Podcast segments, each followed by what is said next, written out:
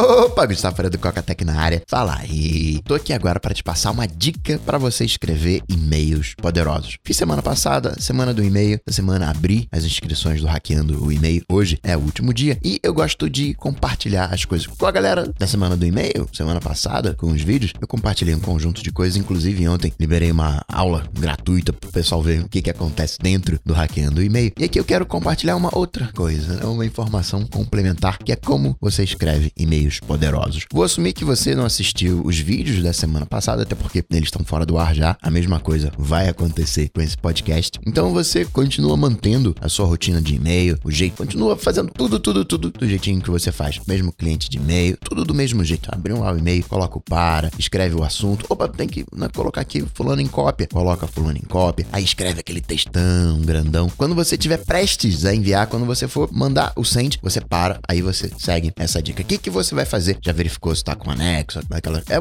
um segundo antes de enviar o send, você vai parar e vai resumir o seu e-mail numa frase, vai colocar essa frase no topo. Pegar a primeira linha ali e colocar um resumo. Com os americanos, fica melhor para os americanos isso. São os cinco Ws. What, when, who, where, why. No português, você tem que, numa única, uma única frase, você vai escrever o que, quando, quem, onde e por quê. Exemplo, tava na semana de vídeos, falei de um convite no final de semana para festa de aniversário do filho. Aí você escreveu e-mail seu jeitão. Aí você vai escrever uma frase. Esse final de semana, tá aí o quando, vai ser a festa de aniversário do meu filho. Aí você já tem o que e o quem. Você pode até melhorar um pouquinho esse quem. É uma coisa mais íntima, só pra família. Vai ser no sábado de noitinha, depois das 6 horas, lá em casa. Aí acaba sendo um quando, e talvez a gente possa melhorar essa frase, mas aguenta aí, junto com onde. Só falta o porquê. E queria muito que você fosse, porque você é o membro da família. Ponto. Vamos melhorar, vamos rever o resumo e ver se a gente consegue resumir o resumo. Próximo sábado, 6 horas da tarde, lá em casa, vai ser a festa de aniversário do meu filho, uma coisa íntima, só pra família. E você, como é da família, o Pedrinho, meu filho, queria muito que você fosse. Como se fosse uma espécie de preâmbulo do e-mail. Pô, Coca, mas aí vai ficar meio repetitivo. Pois é, vai ficar meio repetitivo. Você pega o resto do e-mail e apaga.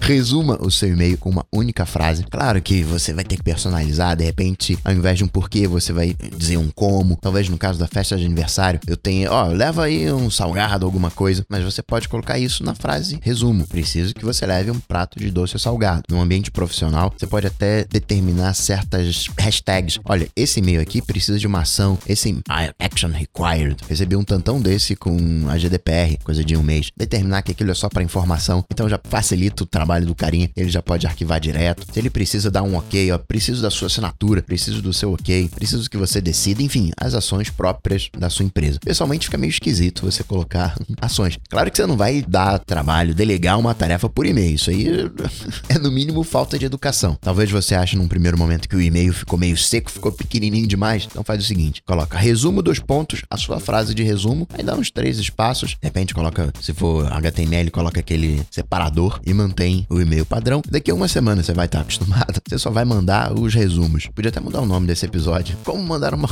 um e-mail, uma mensagem pro Cocatec. Porque às vezes é uma história gigantesca. E óbvio, isso é bacana porque cria conexão. Tem que ser assim mesmo. Mas né, eu só queria o que, quando, quem, onde, como, por quê. E aí você entende por que, que os artigos lá no cocatec.com.br são curtinhos. Eles, na verdade, não são artigos. Eles são resumos do artigo. Eu escrevo. eu não escrevo, não, já resumo direto. Mas é como se eu escrevesse o artigo publicasse só o resumo. Na verdade, o que eu faço é o resumo, eu já tenho essa mentalidade estratégica, eu já busco essas informações e já coloco essas informações numa frase. Talvez para você escrever um artigo você tenha que pegar esse resumo, pegar esses pontos chaves e ir floreando, ir embelezando, ir detalhando, porque o caminho aqui é o inverso. Então tá aí uma dica para você escrever e-mails poderosos, curtos. Resumão: 5 Ws dos americanos: what, when, where, who, why. Curtiu? Bacana, né? Se quiser aproveitar se quiser mais de produtividade no seu e-mail, só colar hoje é o último dia coca.tech/e-mail. O link como sempre aqui nas notas desse episódio. E se já tiver as inscrições, você tá ouvindo isso,